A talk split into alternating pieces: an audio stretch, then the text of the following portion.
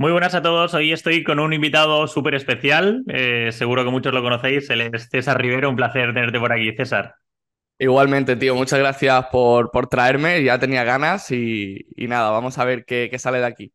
Genial, pues además me, viene genial el charlar contigo porque recientemente eh, me he iniciado en, tu sector, en tu nicho, el rent to rent, o sea que seguro que aprendo un montón y todos los que eh, bueno estén escuchando esta entrevista seguro que les sirve un montón. Así que si te parece vamos eh, a tope con las primeras preguntas para conocerte un poquito más, para todavía si hay alguien que queda que no te conoce, que te conozca y la primera es la edad. Tengo, acabo de cumplir 28 añitos.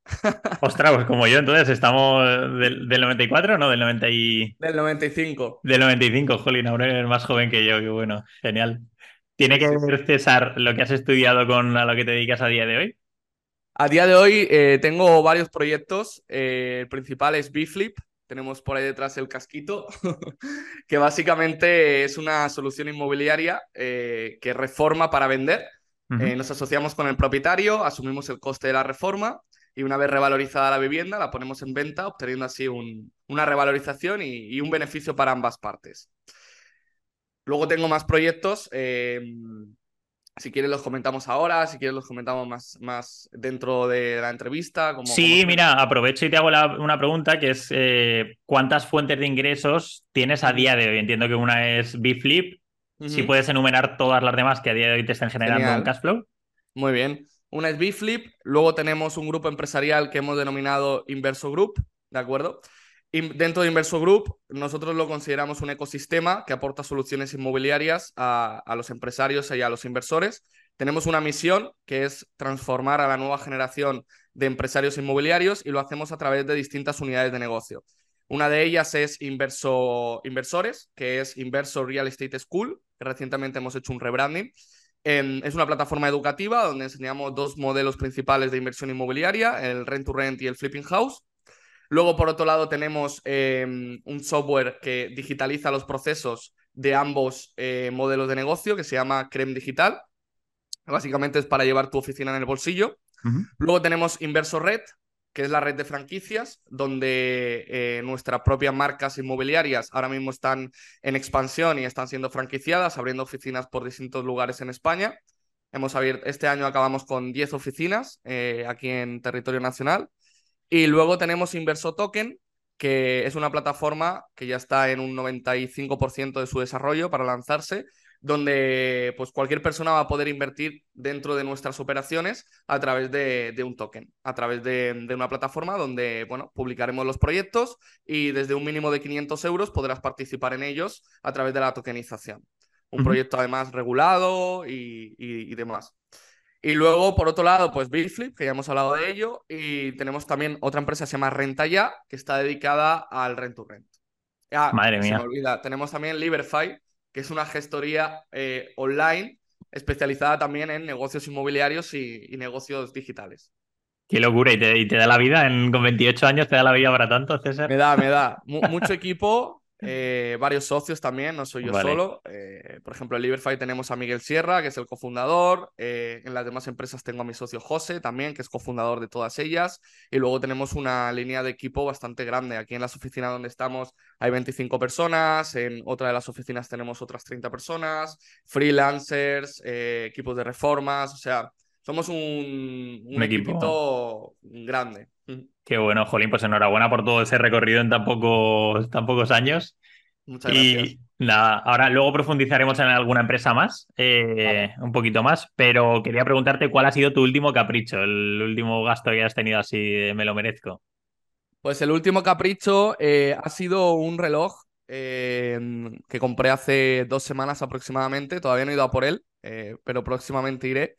Ha sido un Rolex Submariner No Date que es eh, un clásico que me gustaba mucho y que finalmente, bueno, me apunté a la lista de espera y me llamaron hace dos semanitas o así en una, en una tienda en las Islas Canarias. Aprovechando que también voy a ir a abrir oficina ahora en agosto allí, eh, me pasaré a por él y bueno, pues ya lo enseñaré a la gente. Me hace mucha ilusión, la verdad. Genial, tío, perfecto. Me has comentado antes, resides actualmente en Madrid y por tanto estarás al día de eh, inspecciones, cartitas de Hacienda y como todos los autónomos o los que no tenemos empresa, eh, recibimos bastantes notificaciones. ¿Cuándo ha sido la fecha en la que has recibido la última eh, notificación de Hacienda o requerimiento o lo que sea? Hace tres meses. Y de hecho estoy ahora mismo en pleitos. Ostras. Así que, bueno, dependiendo de cómo salga la cosa, igual me tengo que volver a ir. Madre mía, madre mía. O sea que era una carta eh, real, no, no era una notificación de oye, te avisamos qué tal y lo dejas ir, sino que era. Era revisión de ejercicios pasados con cifras potentes, la verdad. Ostras, madre mía, qué susto. Pues nada, ahí estarás todavía con el miedo en el cuerpo porque tenemos las de perder siempre contra ellos. Sí, eso está claro. No, yo estoy asumiendo que me va a tocar pagar y, y, bueno, pues ya está, es lo que, es lo que hay, ¿no? Es lo que Eh, hay, lo también que he tomado la decisión de volverme a España a residir fiscalmente aquí y sabía que iba a ocurrir. Es decir, eh, yo me fui en el 2020, eh, más o menos cuando inició el tema de la pandemia y demás. Me fui a residir a Chipre eh, Vale. para aprender inglés. Y, y luego he vuelto este año pasado, volví porque, bueno, tengo ya otros intereses, otros objetivos a nivel de crecimiento, eh, tratos con bancos y demás, y se me hacía bastante difícil eh, pues poder mostrar, evidentemente, resultados aquí en España, ingresos y demás, porque no, no estaba tributando aquí. Entonces han cambiado objetivos de vida y por lo tanto he vuelto. Y al volver, pues te toca asumir consecuencias del pasado. Totalmente de acuerdo. ¿Vives, a- al volver a Madrid, actualmente vives en propiedad o vives de alquiler? Vivo de alquiler.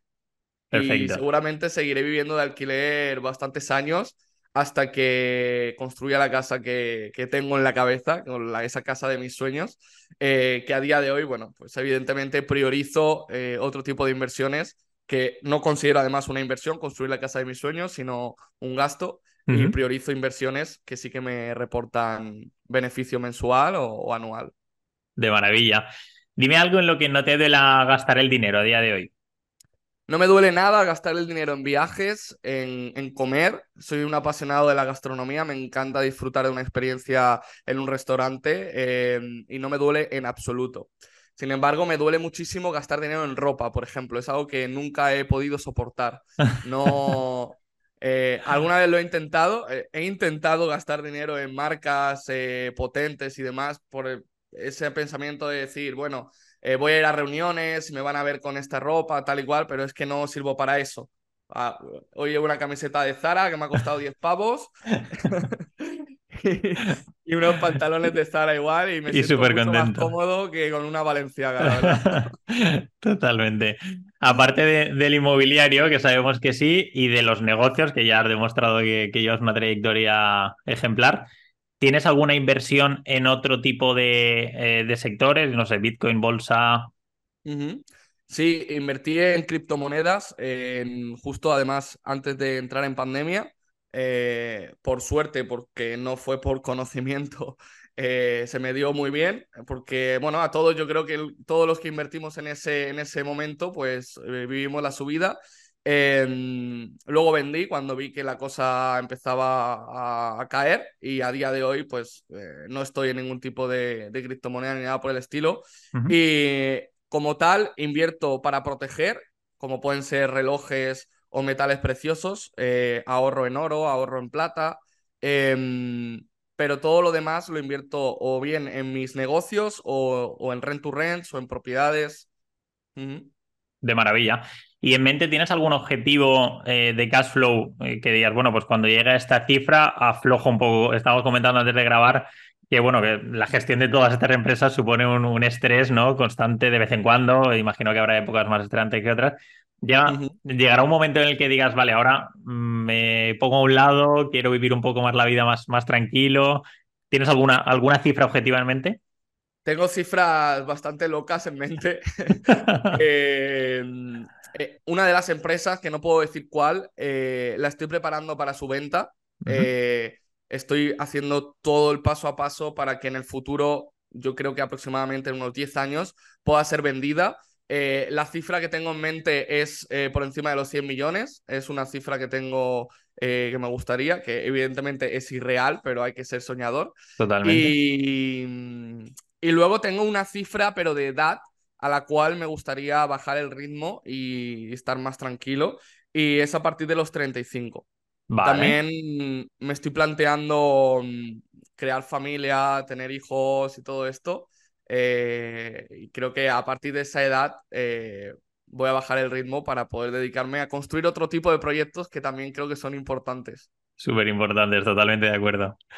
Por último, César, para terminar con este blog y ya nos metemos de lleno en, lo que eres experto, eh, ¿te consideras una persona con libertad o todavía estás en el camino para alcanzar esa libertad que, buscas? Me considero una persona con libertad. Eh, me podría ir a vivir a otro país y mis negocios podrían seguir eh, en movimiento, podrían seguir facturando. Sí que es cierto que para experimentar el nivel de crecimiento que quiero, eh, hace falta mi presencia y mi figura y no tengo total libertad porque si desapareciera un año o dos, es decir, no hiciera absolutamente nada, es probable que algunos de los negocios que tengo cayeran. Por lo tanto, mm, tengo libertad, pero no absoluta. De maravilla. Perfecto, pues vamos ya de lleno con los inmuebles, que, todos los que nos escuchan son o bien inversores o bien futuros inversores inmobiliarios. Quería preguntarte y que nos contases cómo fue tu experiencia eh, con un primer inmueble. ¿Cómo te surgió eh, la, chispa por querer invertir en inmuebles o por el rent to rent? O no sé cómo fue la primera operación. Cuéntanos un poquito esos inicios. Pues mira, tío, yo empecé eh, un poco de, rebote en el sector inmobiliario en el 2015. digo de rebote porque yo nunca antes me había planteado entrar en este sector pero una serie de libros que leí, eh, que todos conocemos, Robert Kiyosaki, eh, Piense y hágase rico, ¿no? Y todos estos, eh, me despertaron esa curiosidad de, oye, ¿por qué los ricos ponen su dinero en, en inmuebles? Y entonces, pues yo siempre he sido muy soñador y siempre me he montado mis pajas mentales y yo dije, wow, pues yo tengo que ser uno de estos también y voy a empezar por lo más bajito y por lo que tengo acceso a día de hoy, que es ser agente inmobiliario en una, en una agencia. Después de echar un montón de currículums y hacer un montón de entrevistas, me contrataron en una y esa fue mi primera experiencia con, con el sector inmobiliario. Tardé aproximadamente unos seis meses en, en, poder captar una vivienda para venderla a cambio de una comisión. Fue una vivienda en el centro de Madrid, aquí en La Latina. Y ahí digamos que, bueno, estuve a punto de retirarme eh, porque no captaba un piso, o sea, era malísimo. Y si no llega a ser por ese propietario que confió en mí, gracias a Dios, eh, pues no estaría hoy aquí hablando de esto. Así que fue, fue muy, muy, muy guay. Em, esa fue mi primera experiencia con la intermediación y un año más tarde, eh, gracias a mi jefe, que hoy es mi socio, eh, descubrí un modelo que era la compra, reforma y venta. Él, empezó a contar en la oficina ¿no? y a decir, oye, eh, hay ciertos inversores que están viniendo a pedirnos comprar viviendas en mal estado y su objetivo es reformarlas y venderlas.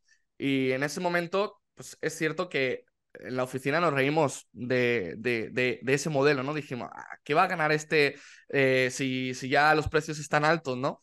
no, no, no creíamos que realmente se podía, se podía hacer dinero de esto. Y él empezó con, con, un inversor que justamente le pedía propiedades para, para, reformar y vender. A raíz de que él empezara, a mí me empezó a gustar y me, me, empezó a picar el gusanillo de, oye, yo también quiero participar en esas operaciones. Y la primera experiencia con ese tipo de operaciones fue una vivienda en el centro de Madrid también, que mm, yo la intermediaba, yo capté esa vivienda para ofrecérsela al, al inversor. El inversor la compró y mi trato con él era que yo volviera a vender esa vivienda una vez reformada. De tal forma que cobraba una vez por la venta a reformar y otra vez por la venta ya reformada. Cobraba dos veces por el mismo inmueble. Entonces era muy interesante para mí ese modelo. Y así comencé, así se abrió la veda de, del flipping house. Eh, claro, cuando ese inversor ganó unos treinta y pico mil euros con esta primera operación, yo dije, wow, o sea, el inversor ha ganado treinta y pico mil, eh, y yo con las dos ventas he sacado otros veintipico mil. O sea, hay un margen enorme aquí. también nos pilló en una subida de mercado, que eso siempre es eh, favorable. Pero empezamos a buscar propiedades para él. En lugar de tener que ir a captar una exclusiva eh, y cuando ya tuviera la exclusiva ofrecérsela, ya lo que hacíamos era recorrer las distintas inmobiliarias que había en Madrid en búsqueda de esos productos, esas perlitas que sabíamos que a nuestro inversor le, iba, le iban a, gustar y que las iba a comprar.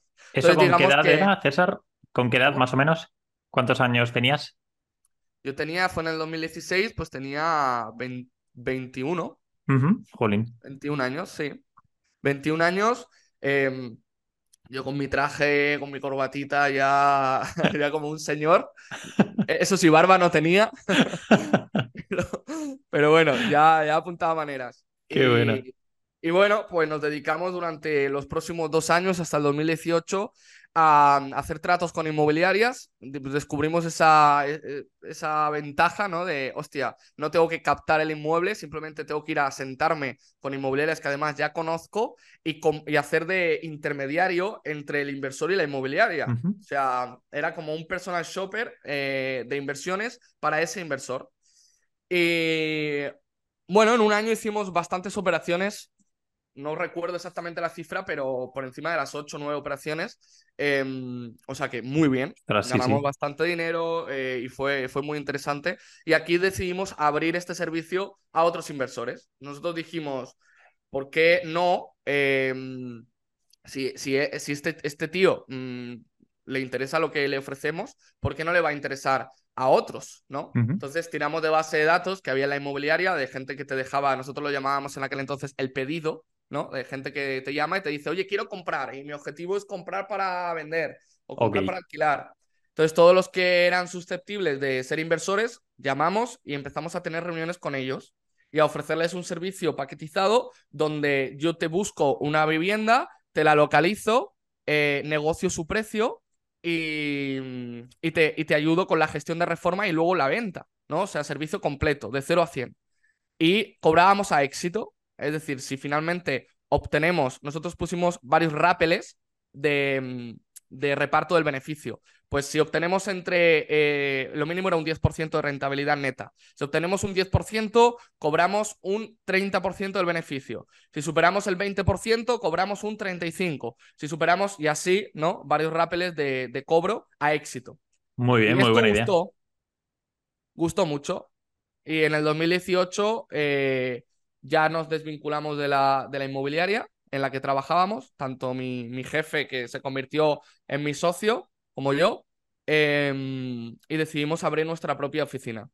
Fue una oficina en, en, Madrid, en el Santiago Bernabéu, ahí al ladito, en la zona financiera, y ahí montamos lo que se llamó Caduceum Asociados, que luego pasó a ser CDM eh, asociados, que eran las siglas de Caduceum, porque Caduceum era muy... la gente no, no se quedaba con ello. Y ahí comenzamos nuestra consultoría de inversiones inmobiliarias en el 2018.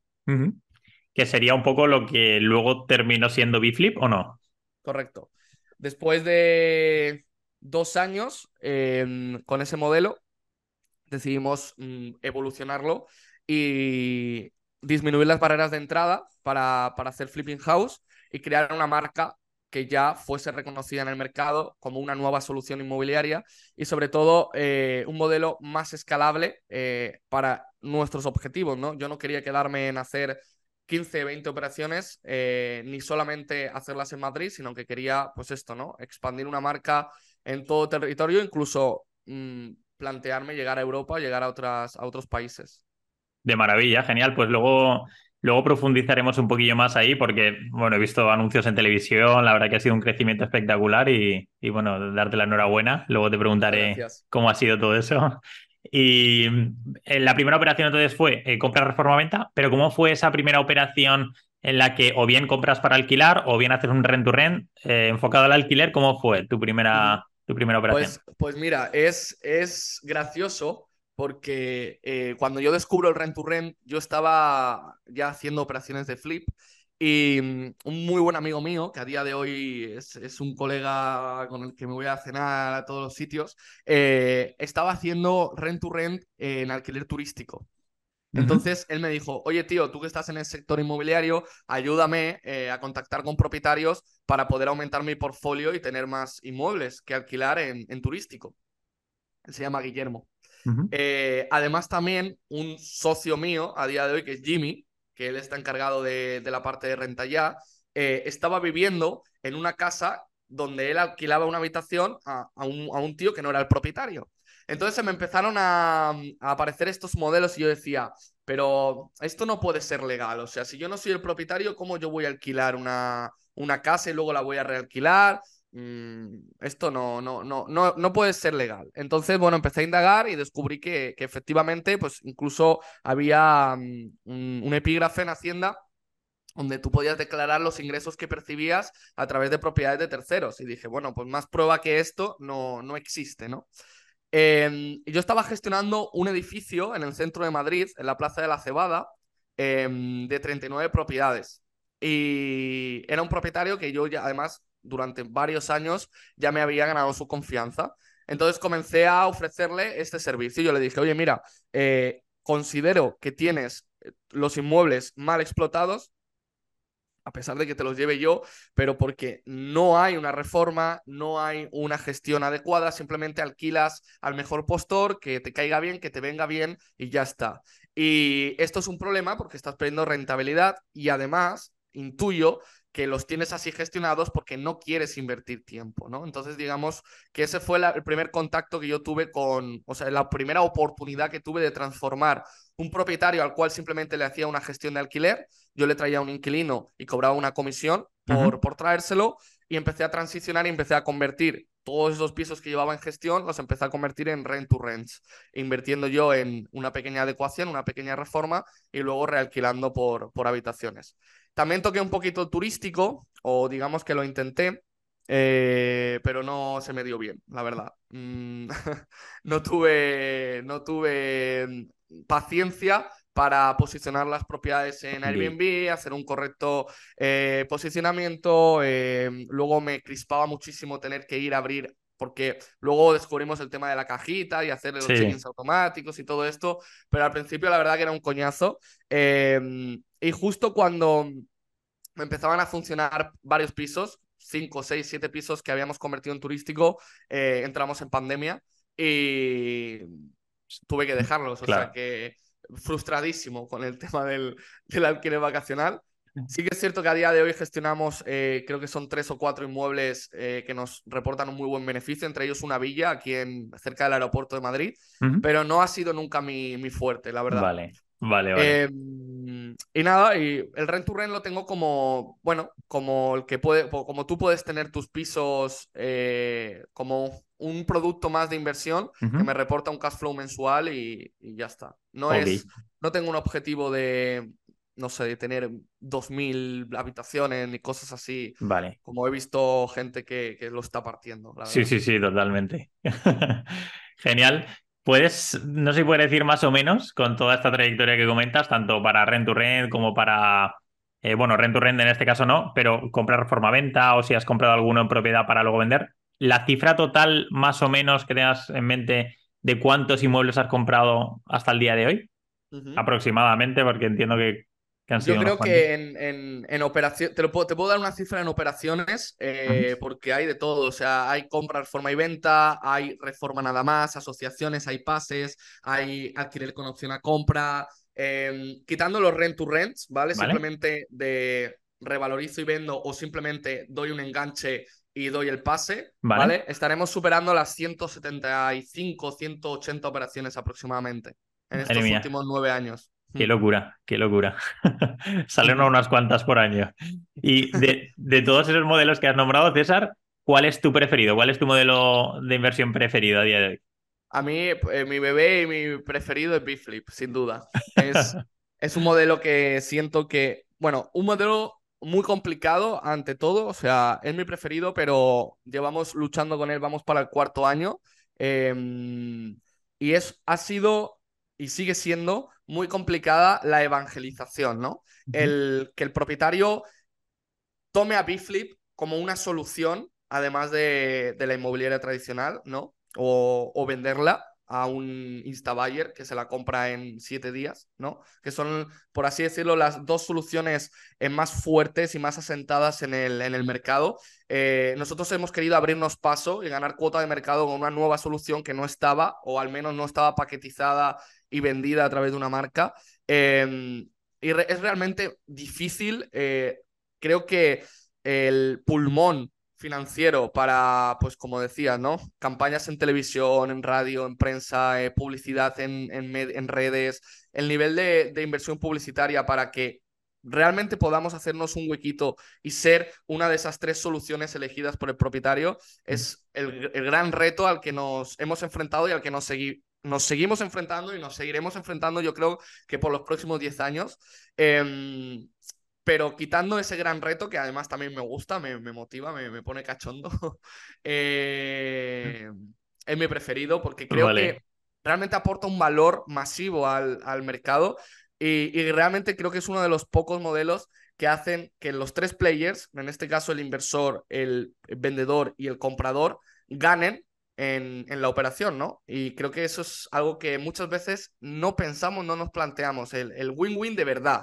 Porque cuando tú compras, ojo, eh, que no demonizo ningún modelo, em, yo soy el primero que he hecho cualquier modelo y que he intentado comprar a un 50% por debajo del precio, pero sí que es cierto que te paras a pensar y dices, wow, mm, cuando quiero comprar, para reformar y vender, siempre aprieto y aprieto y aprieto al propietario y en este caso no aprieto, todo lo contrario, le ofrezco hasta un 35% más de lo que vale hoy su casa. Entonces me siento muy cómodo y, muy orgulloso del modelo y por eso es mi favorito. Qué bueno. No está, sí que verá que lo que comentabas, eh, y yo creo que en España por lo menos no está muy bien visto, ¿no? Que otro gane dinero a nuestra costa o como que hay mucha envidia, hay mucho ¿no? rechazo a todo eso. No sé si habéis notado eso, porque claro, al final vosotros hacéis ganar más dinero al propietario de ese inmueble, pero a cambio ganáis vosotros dinero también. ¿No, no, habéis notado algún comentario de, oye, ya, pero es que tú vas a ganar dinero, ¿no? A costa de, de, mí. Eh... Sí, hay algún comentario sí que hemos recibido por parte de propietarios. Em, los que más hemos recibido ha sido por parte de otras soluciones inmobiliarias eh, las cuales, pues evidentemente, han puesto el grito en el cielo cuando hemos salido con campañas bastante agresivas al mercado. Hubo una campaña muy sonada que, que fue un, lubricante donde decíamos, aplícate tres gotitas si eres cliente de una inmobiliaria, ¿no? Y empapelamos autobuses, lo llevamos, hicimos una campaña muy grande, se hizo viral, eh, y pues estábamos en cientos de grupos de agencias inmobiliarias, se proponían demandas colectivas por competencia desleal, nos rompieron los escaparates, o sea, hubo, hubo, hubo, hubo bastante controversia sí que es cierto que a día de hoy hemos bajado el, el, nivel en cuanto a ser tan agresivos con, con nuestros vecinos y competidores. Em, pero por parte de propietarios también está el, el, que te dice, no, pero es que para que la reformes tú y te ganes no sé cuánto, pues lo hago yo, tal. Pues bueno, pues que lo hagan ellos, ¿no? Claro. evidentemente, yo te ofrezco un, un valor y ofrezco poner dinero a riesgo en tu propiedad a cambio de obtener una rentabilidad. No somos una ONG. Entonces, sí, o sea, el comentario siempre está.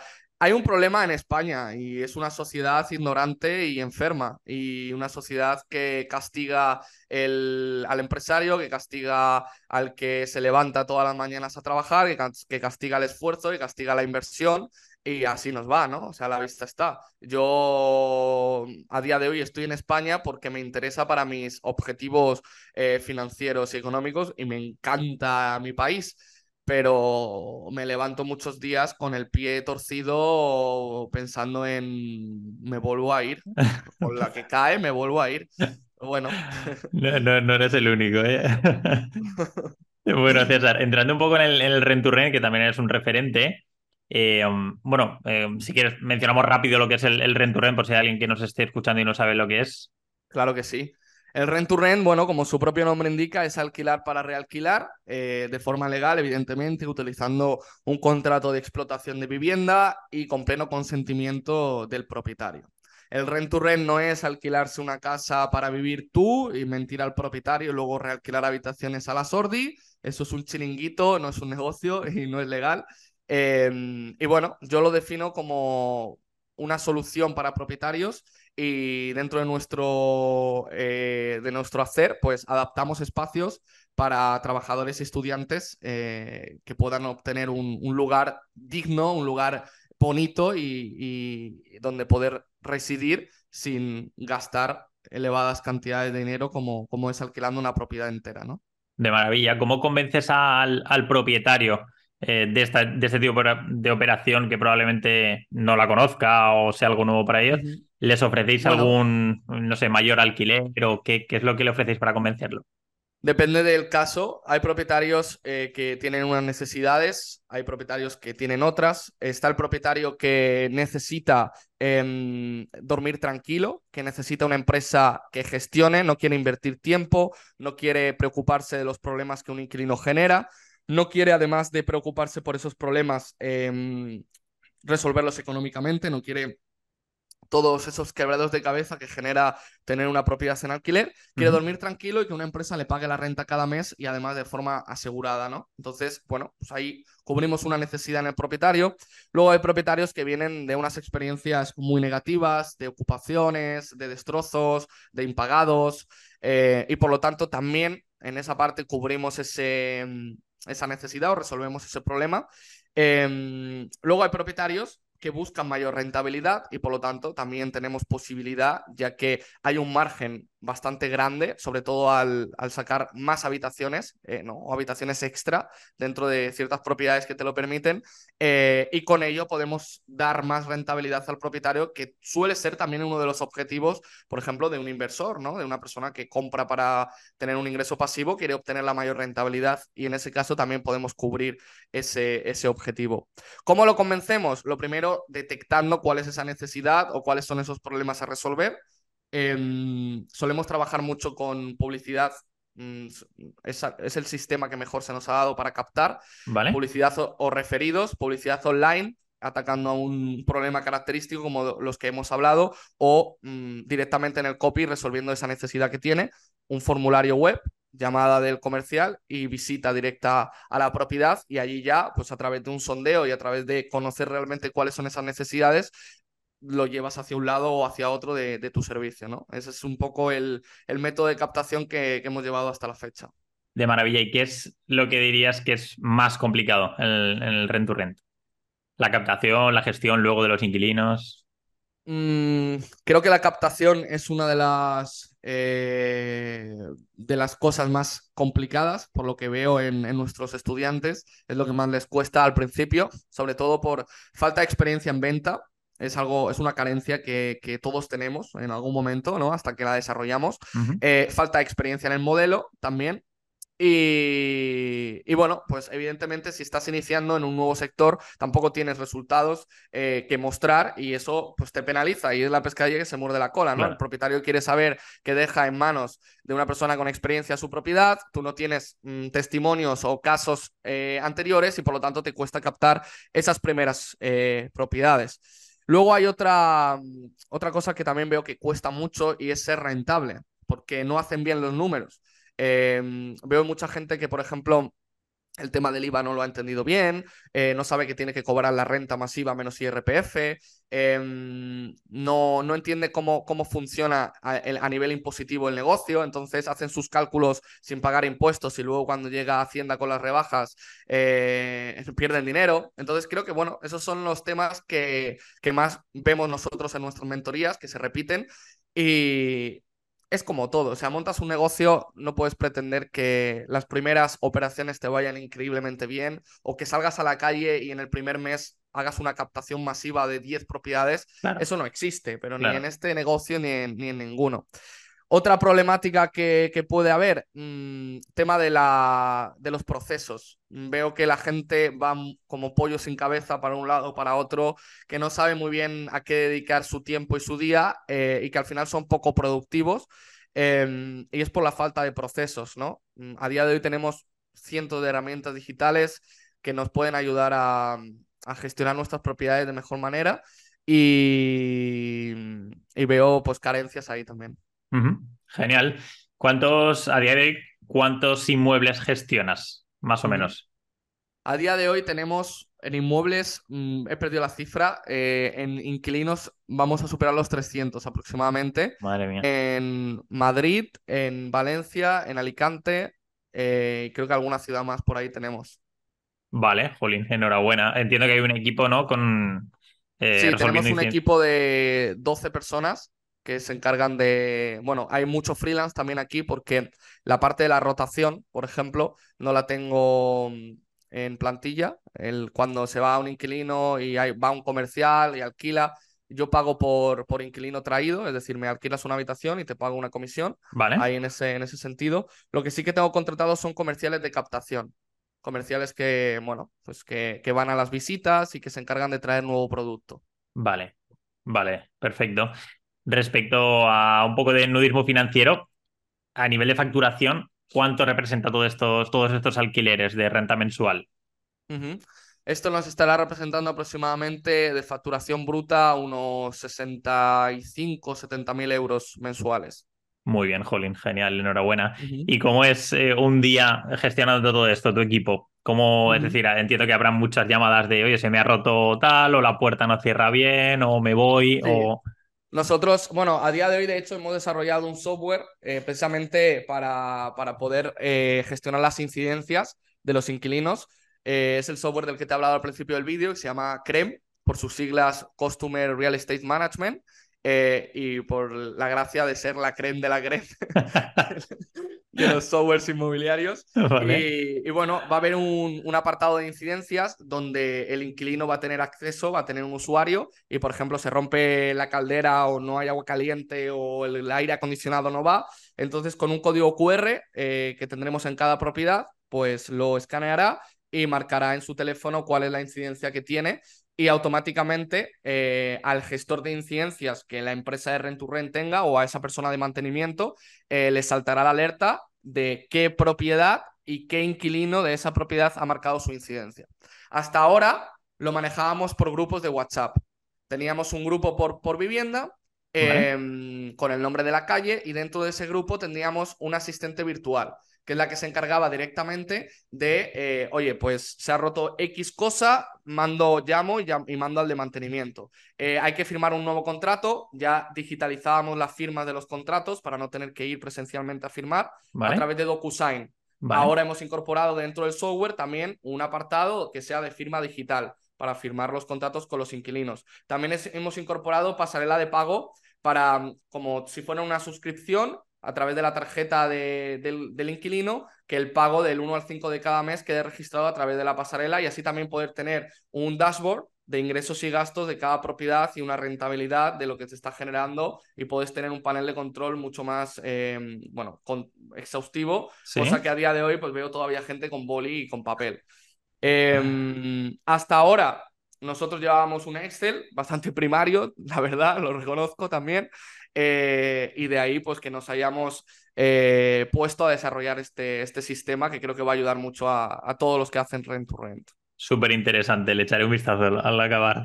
Respecto a los suministros, hay mucha, muchas opiniones de, bueno, yo lo divido, yo le cobro un fijo. ¿Cómo lo hacéis vosotros? ¿Cómo gestionáis el coste de los suministros?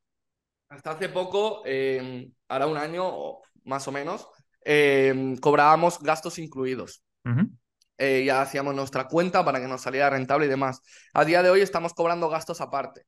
Eh, la verdad, aprovechamos el, el momento en el que nos encontramos en el mercado. Es un momento muy bueno donde los precios de las habitaciones están bastante altos, donde además hay una demanda superior a la oferta y por lo tanto pues estamos en capacidad de poder cobrar los precios de las habitaciones altos y además cobrar los gastos aparte. Te los pagan. Mientras te los paguen, pues seguiremos utilizando este sistema. Eh, no sé si esto seguirá así, si subirá, si se pondrá peor. La cosa apunta que cada vez más va a ser necesario este, este sistema de, de alquiler de habitaciones por, por la poca accesibilidad que, tiene la, la gente a, a viviendas completas. Eh, así que bueno, creo que hay rent to rent para rato. A día de hoy lo hacemos así, nos funciona mejor, hemos aumentado rentabilidad en muchas de las propiedades y seguiremos haciéndolo así mientras se pueda. ¿Cuál es el mayor problema que has tenido con un inquilino que seguro que recuerdas? Bueno, he tenido desde inquilinos que te marean y te dicen el mes que viene te pago porque me han echado del trabajo y no te puedo pagar y demás, eh, y tener que ir mm, personalmente a, a hablar con él, a mediar, eh, y en algún momento pues se han puesto violentos Ostras. eh, y no han querido, y no han querido irse. Eh, hubo un caso, un caso delicado donde ya hartos cogimos sus cosas y las metimos en un trastero y cambiamos cerradura Vale. que no, no es legal hacer, Ya, la recomiendo, pero en un momento ya de, de hartura, pues sí, pues la hicimos así y, y bueno, luego amenazaba con demandar, no quedó en nada, no demandó, no, no pasó nada, pero fue un caso bastante molesto. Luego tuve un caso gracioso eh, de un inquilino que nos pedía un aire acondicionado y no estábamos dispuestos a ponérselo porque era un gasto de 900 euros en el split y compramos un pingüino de estos típicos que, que son portátiles y demás y era mucho más barato. Y el tío nos llamaba eh, todas las noches pues, a altas horas de la madrugada porque decía que el ruido del pingüino era insoportable y que no podía dormir y nos llamaba para demostrarnos que pues el ruido, ¿no? Y ponernos el móvil en el, en altavoz cerca del, del cacharro. Ostras. Esos son los casos así más raros que, que- que hemos visto. Luego de estudiantes, mm, desde Peña que utilizaba la habitación para almacenar droga, eh, a un inquilino fallecido, eh, a mm, bueno, casos de también de, de yonkis que se metían allí con varios eh, compañeros a fumar base, o sea, cosa. Buah. Es que en este mundo te puedes encontrar tantas cosas. Totalmente, totalmente. Además, el- tienes contenido para, para contar, ¿eh? Yo me doy cuenta que Sí, con sí, otros inversores siempre hay curiosidades que dices, buah, te Sí, sorprenden. Re- Respecto, comentabas a, a algún impago, no sé si has tenido alguna ocupación en el impasse este de, bueno, mientras lo estoy reformando o he terminado la reforma hasta que busco inquilinos, ¿has tenido algún intento de ocupación o ocupación como tal o impago? Mira, hubo un caso eh, en una intermediación que estábamos haciendo eh, que se nos colaron unos ocupas mientras estábamos vendiendo la casa. Eh, no- bueno, no me pasó a mí concretamente, le pasó a José, le pasó a mi socio, ¿Vale? y la resolvieron de una forma muy, muy graciosa, muy de calle, ¿no? En lugar de llamar a la policía o de llamar a... Pues en esa época que, que vendíamos casas no, no estaba desocupa o no lo Vale. conocíamos y tal. Y entraron con un cuchillo jamonero eh, a, echar, a echar a los ocupas directamente y se Y fueron por patas. Funcionó, por patas. La- Luego, mm, no hemos tenido así ningún caso en una vivienda propia, eh, pero sí que hemos comprado viviendas ocupadas Vale. eh, encargándonos nosotros de la negociación de, del ocupa. Y bueno, pues hay de todo, ¿no? Hay desde el que... Es que hay distintos tipos de ocupa. Está el ocupa eh, que, por ejemplo, partidos de estos comunistas defienden, ¿no? Que dicen, no, porque echan a las familias y demás. Bueno, está ese ocupa que normalmente negociando con él en el sentido de, mm, bueno, pues te reubico, te pago el alquiler de un año en otra propiedad, cosas así. ¿Sí? También otra gente critica porque dicen que fomentas la ocupación. Bueno, pues hay ciertos momentos donde eh, se dan esos casos y pues no vas a echar a una madre con su hijo, ¿no? De casa o a un, matrimonio anciano, cosas así. Se nos ha dado el caso y hemos hecho eso, hemos reubicado a la persona pagándole el alquiler de un año y hemos negociado la salida de esa manera. Luego han habido casos de ocupas violentos, ocupas que, bueno, que son de extremas, de partidos extremos de estos radicales, eh, punkis y cosas así.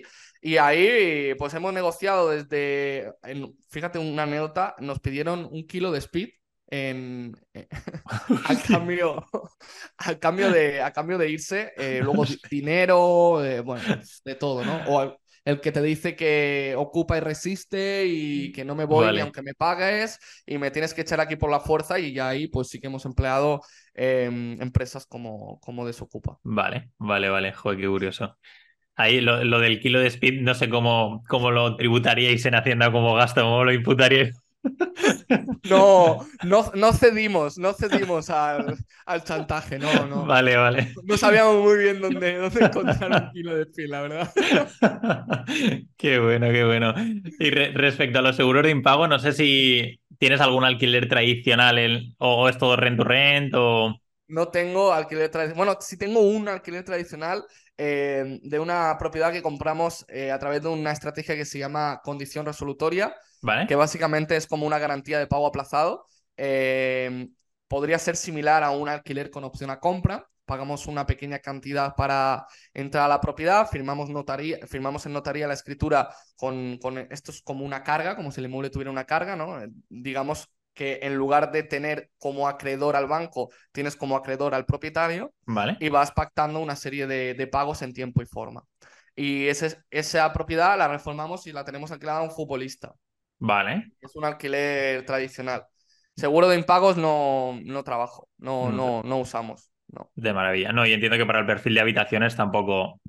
eh, no, tampoco hay, es- no hay como tal eh, seguros para habitaciones. Hay un seguro que lo estamos ahora mismo mm, recomendando a, a estudiantes y tal, que lo hemos probado, que es un seguro, ahora mismo no recuerdo el nombre, eh, esto lo lleva Jimmy, en- creo que es mm, belga o pues de Países Bajos o algún sitio de allí, que sí que lo que te hace es un filtro del inquilino, te Vale. ayudan a, mm, a escoger un buen perfil y como han escogido ellos el perfil, se comprometen a que si no paga, pues ellos asumen parte de, de Vale. algunos meses o algo por el estilo. Ok, vale, vale, sí, sí, perfecto.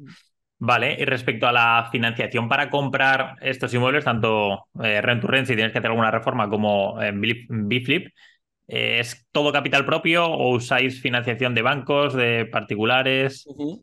Siempre hemos utilizado financiación de inversores. Vale. Siempre hemos, eh, hemos sido del grupo que ha encontrado muy buenas oportunidades, que ha estado 24/7 moviéndose en el mercado para, para poder encontrar estos pisos y los hemos ofrecido a, a inversores. Vale. Normalmente eh, pequeños y medianos ahorradores que tenían pues cifras de entre 200 y medio millón de euros ahorradas y querían moverlas en, en el sector inmobiliario. Y bueno, nuestra propuesta les, les encajaba y, y a través de ellos hemos hecho las operaciones, como te comentaba al principio, eh, a porcentajes de, de participación, ¿no? A, a porcentajes del beneficio. Muy bien. Fue la primera, la primera forma de captación. Eh, ahí no tocábamos nosotros el dinero, ahí simplemente lo que hacíamos era actuar de consultores. Eh, tú tienes 200.000 euros, yo te presento una oportunidad, te presento un plan de viabilidad, te presento pues rentabilidad y demás. Tú decides entrar a esa oportunidad, la compras con tu dinero, yo te acompaño en todo el proceso y cuando se vende eh, y tú has cobrado, yo te emito una factura en concepto de mm, asesoramiento inmobiliario. ¿no? Vale. Esa era la primera, la primera forma.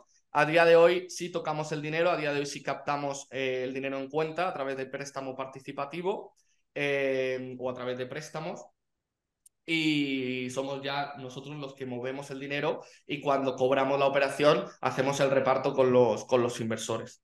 Claro, hasta llegar a este punto mm, hemos tenido que bueno, pues andar mucho en el mercado, conocer muchos inversores, demostrar, tener relaciones de larga duración hasta en el punto que estamos hoy, que hemos generado la suficiente confianza como para que una persona pues diga, toma, 50.000, 100.000, lo que sea, eh, muévelos y repárteme de forma anual conforme vayas cerrando operaciones. Perfecto. ¿Y tu estrategia para lo último que queda ya de, de año? Estamos ya en la recta final, ¿no? Ya hemos superado la mitad. Cuéntame un poco cuál es la estrategia de César Rivero a nivel de compra de inmuebles, de venta o de negocios. ¿Qué pretendes hacer en, este, en esta recta final? Muy bien, pues como te hablaba al principio, eh, uno, de mis principales proyectos es Inverso Group, es el grupo empresarial donde vamos a aportar diferentes soluciones al mercado. Eh, el software ya lo tenemos a un 100% desarrollado, eh, estamos en la etapa de diseño para hacerlo mm, pues bonito, gamificado, que la gente que lo use le, le guste y le sea útil, que la experiencia sea, sea atractiva. Es uno de los lanzamientos que, que preveo antes de que acabe el año. Eh, también la plataforma de inversión tokenizada para que la gente pueda invertir en nuestras operaciones. Vale. Y terminamos el año con, también con la expansión de, de BFlip. Eh, inauguramos recientemente Málaga y Sevilla. Eh, agosto vamos a Canarias, luego vamos a Granada, luego inauguramos otra oficina aquí en Madrid, luego vamos a Santander, a Murcia, a Barcelona, a Valencia y a Alicante. Y, y bueno, mi estrategia de inversión mm, es invertir en BFlip, invertir en reformar para vender y seguir poquito a poquito aumentando mi portfolio de, de rent to rent, que como te decía antes, es un, lo veo como un instrumento, financi- un, un instrumento de inversión eh, que me reporta un cash flow mensual y, y no tanto como quiero que sea la empresa más gigante de España. de Vale. rent- Ujú. Vale, de maravilla. Pues enhorabuena, seguro que alcanzas todos esos objetivos.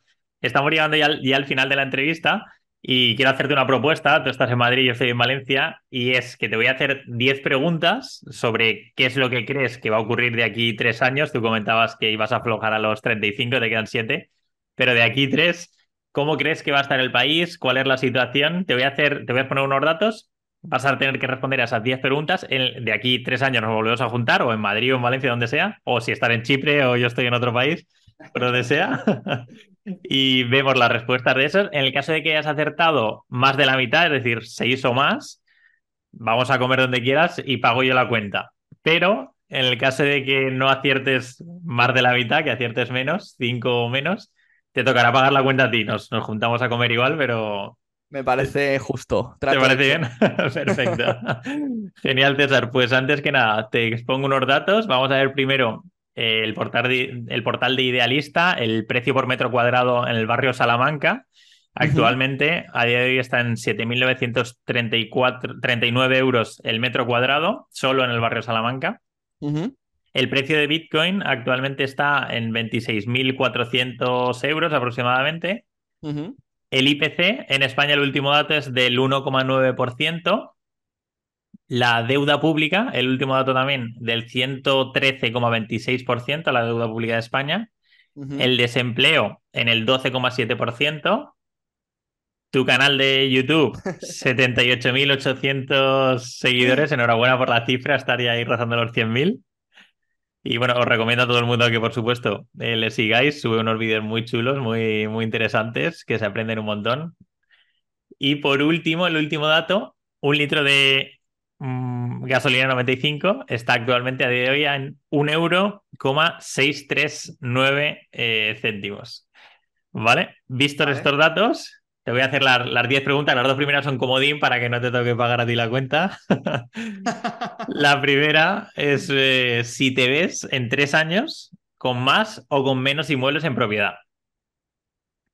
Me veo con más porque además eh, he iniciado mm, justamente los planes de venirme aquí y de empezar a tributar más de mis negocios en España, uno de los objetivos es ya comenzar a construir patrimonio. Eh, o sea que en tres años me veo mínimo con cinco inmuebles en propiedad. De maravilla. ¿Te ves viviendo en la misma casa que actualmente está en alquiler o harás mudanza a otra? Mm, yo creo que me veo en la misma. Estoy muy a gusto y en tres años no, no creo que me mueva otra vez. Perfecto. El mercado inmobiliario, basándonos únicamente en el precio por metro cuadrado del barrio Salamanca, ¿será más caro o más económico dentro de tres años? Depende de la zona. El barrio Salamanca considero que se va a mantener, eh, siempre lo, hace. Evidentemente, pues eh, si hay una bajada general, bajará, pero siempre mantiene. Eh, en el resto de zonas, considero que para el año que viene es muy probable que empecemos a ver bajadas y para dentro de tres años, pues que sigamos en, en un periodo de bajada y, que lo, y que empecemos a sufrir consecuencias de todo lo que ha ocurrido en los últimos años. Genial. Entonces, ¿el barrio Salamanca, digamos, más caro? Barrio Salamanca, más caro, no creo. Creo que se puede mantener o bajará un poquito. Un poquito, vale, perfecto. Bitcoin, ¿por encima de los 100.000 o por debajo? Euros yo creo que por debajo, la verdad. En tres años no creo que dé tanto para, para llegar a esa cifra que además nunca la hemos tocado. Ah, no, no, totalmente. La inflación en España estará por encima del 10% o por debajo? Yo creo que por encima. por encima del 10%, madre mía. La deuda. Esperemos que no, esperemos que no. No, no, esperemos que no. Según, según los resultados que he visto en las últimas elecciones, Puede, puede ser, puede ser. Veremos a ver cómo queda al final, madre mía. La deuda de España estará por encima o por debajo del 120%. Por encima. Por encima, sin duda, ¿no? La tasa de paro por encima o por debajo del 15%. Por encima. También. No eres muy optimista, ¿eh? No, no la verdad es que no, no. igual, igual. Tu canal de YouTube, eh, por encima, a ver, los 100.000 sería una cifra, ponértelo muy fácil. Vamos a ver, por encima de los 250.000 o por debajo. Vamos a por ello, vamos a por ello. Por encima. Yo creo que sí, yo creo que lo lograremos. Genial. Y por último, un litro de gasolina 95 estará por encima o por debajo del euro y medio. Yo creo que aquí en España por encima. Perfecto, pues dicho queda esas 10 preguntas, ve pensando ya en el restaurante donde quieras De aquí tres años pedimos cita, vamos ahí y vemos en directo. Oye, has acertado cinco, te toca para ti, has acertado siete, me toca para mí. Vamos a ver, vamos a ver. Genial, César. De todas formas, espero que nos podamos conocer antes, estando tan cerquita Madrid y Valencia, y, y, conocernos en persona, será un placer. De hecho, ahora, ahora cuando abramos allí, vamos a abrir nuevas oficinas en Valencia, estás invitadísimo a la inauguración, o sea que allí tenemos una gran oportunidad de conocernos. Qué guay, pues cuenta con ello, sí, sí. Si me avisas del día o lo que sea, me hará muchísima ilusión, de verdad. Buenísimo, precisamente, tío. antes de terminar, quería preguntarse, preguntarte por eso, precisamente por eh, el tema de aparecer en tantos medios, el boom que ha pegado la empresa, el crecimiento que ha tenido. Cuéntanos un poco, he visto también el tema de franquicias, tenéis un objetivo súper ambicioso que estáis ya, ya en camino. Eh, cuéntanos un poco, porque habrá gente que nos esté viendo también y diga, ostras, esto que ha contado César me parece súper interesante, ¿cómo puedo yo participar o cómo puedo invertir? Cuéntanos un poco de qué forma. Podría. Claro, bueno, eh, nosotros queríamos eh, expandir el modelo lo antes posible. Punto número uno, para pues, que no nos gane cuota de mercado competidores que están empezando a salir y a copiar el modelo. Uh -huh. Punto número dos, por ese objetivo ambicioso que, que tenemos de, de, evangelizar la marca y, y, para ello es necesario presencia en las principales ciudades de España. Eh, y bueno, la decisión que no fue fácil, eh, finalmente ha sido franquiciar el modelo para poder lograr esa expansión rápida y, y ese impacto que, que, queremos lograr de la marca en, en territorio nacional y el modelo que hemos elegido ha sido el de franquiciar. También creo que es algo muy bonito de cara a la gente que, que bueno, que ha confiado en nosotros en, en los últimos años. De hecho, eh, las 10 franquicias que abren en 2023 han salido de nuestra comunidad, han salido de personas que o bien se han formado con nosotros, o bien ya habían invertido con nosotros, o bien pues simplemente estaban en, en, en nuestro canal de YouTube, en nuestras redes y ya nos seguían. Y, y creo que también es una gran oportunidad para ellos de, de, bueno, de desarrollar un modelo que es un modelo ganador, que es un modelo que, como decíamos antes, es muy bonito porque ganan todas las partes y no tienen que pensar ni reinventar la rueda porque ya está todo hecho y di directamente se lo duplicamos en la ciudad donde, donde lo quieran desarrollar. Eh, para hacerlo, evidentemente hay que pasar un proceso de selección que pues va desde 5 a 10 reuniones en, en, en, ambos sitios, conociéndonos mutuamente y, viendo si, si realmente van a poder encarar el proyecto eh, y luego pues poder afrontar también el volumen de, de inversión que requiere, que va desde los 50.000 hasta los 200.000, dependiendo del tipo de oficina y la zona uh -huh. donde el franquiciado quiera abrir. Y, y bueno, una serie de requisitos como experiencia en el sector inmobiliario, preferiblemente experiencia en negocios y cierto capital para poder afrontar algunas operaciones. Y respecto, si alguien no quiere invertir para, para montar una franquicia, pero quiere formarse un poquito más, está quizá empezando, también tiene la, la, posibilidad en nuestra plataforma educativa, eh, donde además ahora hemos incorporado un desarrollo de inteligencia artificial, donde en segundos la persona va a poder eh, acceder a miles de preguntas respondidas tanto en vídeo como por escrito de ambos modelos, de tanto del flipping como del rent to rent o conocimiento general del sector inmobiliario en una plataforma en, en un área de clientes privado para, uh -huh. para esos alumnos. Así que bueno, no sé si, si quieres, pues te puedo dejar un link o simplemente si me escriben en mis redes pueden acceder a, a ello. Claro, sí, sí, no, lo dejamos en la descripción si quieres, me lo mandas tú ahora y lo, lo ponemos por abajo y así la gente más fácil, o bueno, o en redes sociales, por supuesto, también. Eh, antes de ir con la última pregunta, ¿dónde pueden seguirte? ¿Dónde pueden conocer más sobre ti? ¿En qué redes estás? Sobre todo en Tinder. Ah, ya decía yo que el del otro día eras, eras tú, ¿no? El de la. nah, es, es coña. Eh, César Rivero con dos O's vale. en Instagram eh, o César Rivero en, en, cualquier red. Ahí estoy, ahí estoy disponible. De maravilla, tío. Pues animo a todo el mundo a que te siga. Eh, se aprende un montón. Y la última pregunta, para terminar de conocerte. ¿Cuál es tu verdadera pasión? ¿Cuál es ese objetivo por el que te levantas todos los días con, con energía? Uh -huh. ¿Qué es lo que te motiva?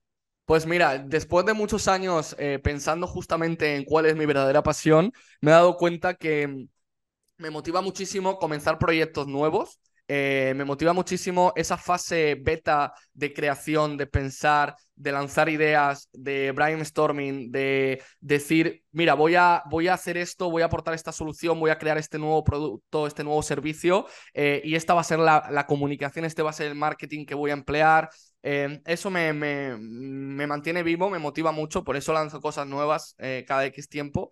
Eh, Y luego me motiva pues el, el día a día, el sentir que, que estoy trabajando por, por, por el desarrollo de, de ideas que algún día fueron solo eso, fueron solo ideas y que hoy están materializadas y que las veo y las puedo tocar, son tangibles y que mucha gente las disfruta, eh, eso me motiva y me, apasiona. Más allá de un nicho en concreto, ¿no? Yo creía que me apasionaban mucho los inmuebles y evidentemente me gustan, pero mm, caí ahí y me desarrollé ahí y a día de hoy sigo haciéndolo. Pero me motiva más el te aporto una solución, ¿no? Eh, y la solución como tal que la inversión. No sé si me he explicado. Sí, sí, sí, totalmente. Genial. Genial, pues enhorabuena de verdad por todo este, por toda esta enorme trayectoria que, tienes con tan solo 28 años, que cualquiera no, no lograría ni en dos vidas, pero tú lo has, logrado ahí en, en apenas de 10, 10 años, ¿no? Laborables, de los 18 previamente. O sea, que te doy la enhorabuena. Ha sido un placer. Gracias por tu tiempo este ratito y, espero que nos conozcamos, si no en Valencia la inauguración, eh, por Madrid. Muchas gracias, tío. Muchas gracias. Y nada, tú también a seguir partiéndola, que ya he visto que, la estás liando por ahí por YouTube y que cada vez te sigue más gente y, te ve más gente. O sea que eso es maravilloso. Muchísimas gracias, tío. Un verdadero placer, César, y mil gracias. Nos vemos pronto. Gracias, un abrazo. Chao.